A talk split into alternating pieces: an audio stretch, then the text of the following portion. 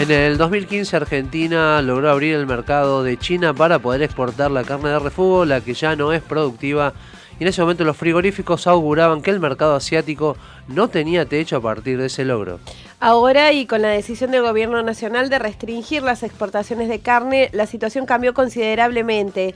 Estamos en comunicación con el médico veterinario y propietario de un abasto en la ciudad, Omar Barlacina. Omar, bienvenido a Noticias al Toque. Javier Sismondi y Susana Álvarez, te damos los buenos días.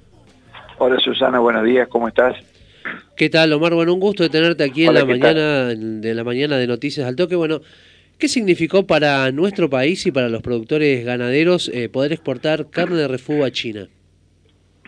Y bueno, era muy importante porque la vaca que ya dejó de cumplir su ciclo reproductivo tenía o tiene un tenía, porque ahora que como no se vende ya no tiene más, un valor muy importante que sirve para el ganadero eh, realizar inversiones como incorporar eh, buena genética, vaquillona, o sea, te permite con ese, la vaca de descarte, incorporar el, todo, seguir bien en el proceso, diríamos, con, con la incorporación de, de, fundamentalmente de mucha genética. ¿Qué diferencia a ese tipo de carne la que recibe China de la que consumimos habitualmente en el país? Y bueno, es son dos, dos paralelos, diríamos. Uno es la que consumimos nosotros y, y otra es la calidad de carne que, que tiene esa vaca que se, de descarte o de refugo. Eh, por eso, eh, anoche tratamos de hacer un pequeño evento donde quisimos que los periodistas probaran la carne que va a China y la que se consume en Argentina. Y bueno, creo que quedó demostrado que hay una gran diferencia y era eh, querer eh, replicar con un ejemplo práctico eh, que no, te, no tiene sentido el haber cerrado las exportaciones, porque es algo que nosotros no consumimos y a su vez al cerrar las exportaciones nos deja de generar divisas para la Argentina que tanto nos hace falta. ¿no?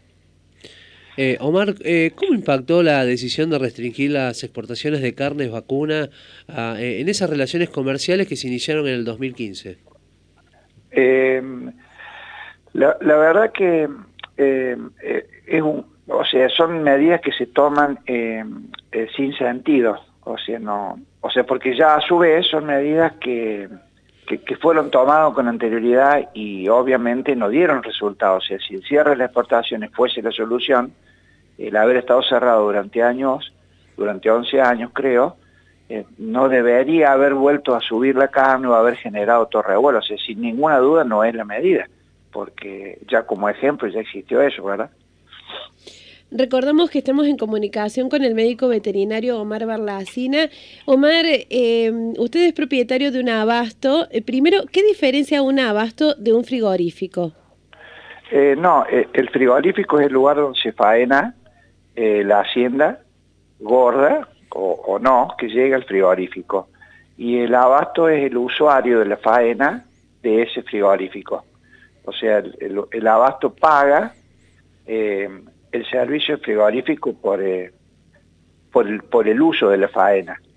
Pero a su vez también los frigoríficos tienen también su propio abasto. Eso no, quiere, no tiene nada que ver. Nosotros, nuestra figura es usuario abastecedor. Esa sería la figura nuestra.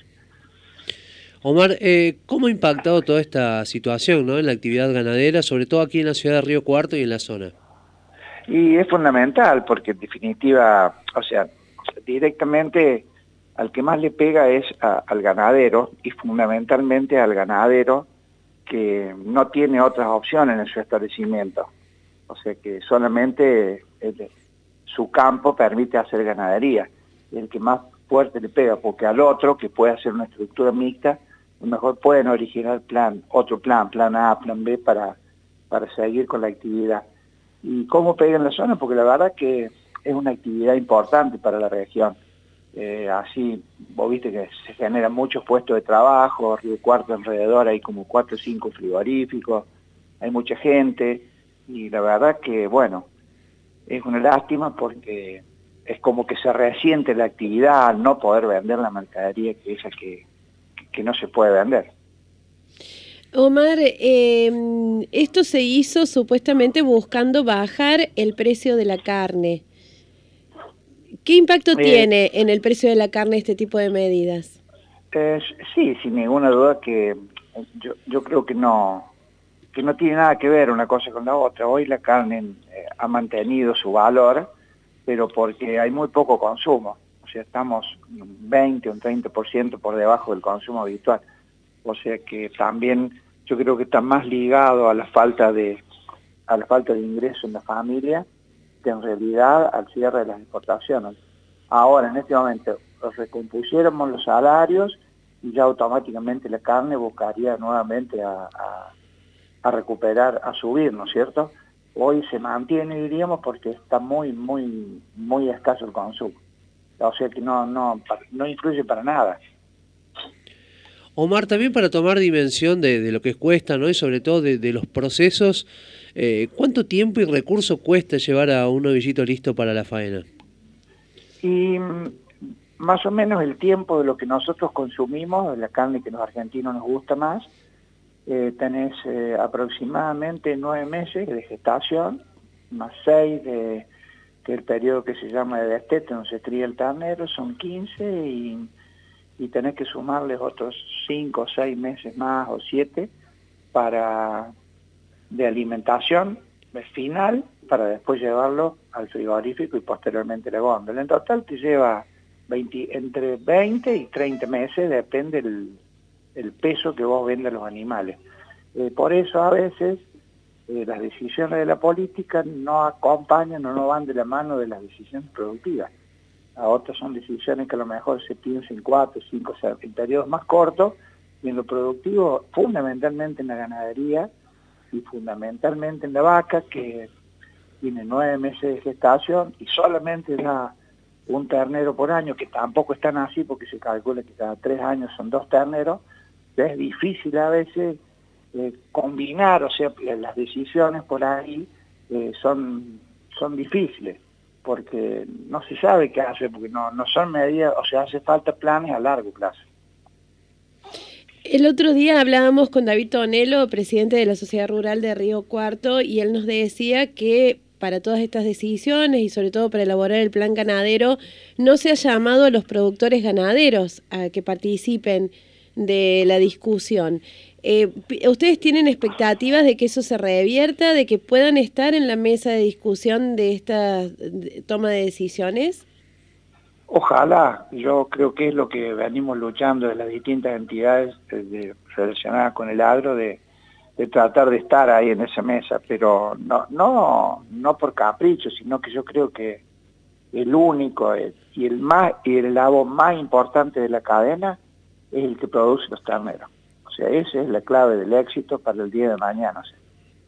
para tener em, mucha carne algún día y para que los costos se acomoden y para que sea barato y sea para todos, tiene que haber más, más cantidad de hacienda. Y el eslabón principal de la cadena es el que tiene la vaca y que ahí salen los terneros. O sea, y de por sí ya empezar un plan ganadero y que esa parte no esté adentro, da la sensación como que arranca mal, me parece nos parece.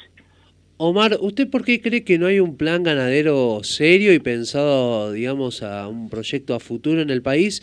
Eh, sobre todo escuchándolo anoche cuando hablaba de Brasil, por ejemplo, donde se habían planteado, por ejemplo, un plan ganadero, digamos, de, acá a un tiempo, un plazo de 10 a 20 años. ¿Por qué no se puede llevar adelante eso aquí en el país? Y bueno, yo creo que es fundamentalmente por esa porque esa famosa grieta, esa famosa división, o eso, o sea, no, no juntarlo, simplemente, y te digo más, yo no lo veo tan difícil, es cuestión de diálogo y de armonización, o sea, no, no tiene nada, y desde el, y son cuatro o cinco puntos importantes nada más, o sea, darle incentivo al tipo que produce los terneros, nada más, que pueden ser de distinta índole, pueden ser eh, fiscales, pueden, pueden ser con ayuda económica, y también puede ser con ayuda técnica, o sea, eh, de todas formas, hoy el índice de destete es muy bajo, tenemos 62% solamente, que es más o menos lo que yo te dije, cada tres, cada tres años dos terneros. O sea, nosotros mejorando ese aspecto, lentamente iríamos creciendo. Es cuestión de que elaboremos algo y se respete a pesar de que a lo mejor cambien los gobiernos, ¿entendés? O cambien las políticas, es el único. Pero no sería tan complicado, sería cuestión de que nos entendamos nada más.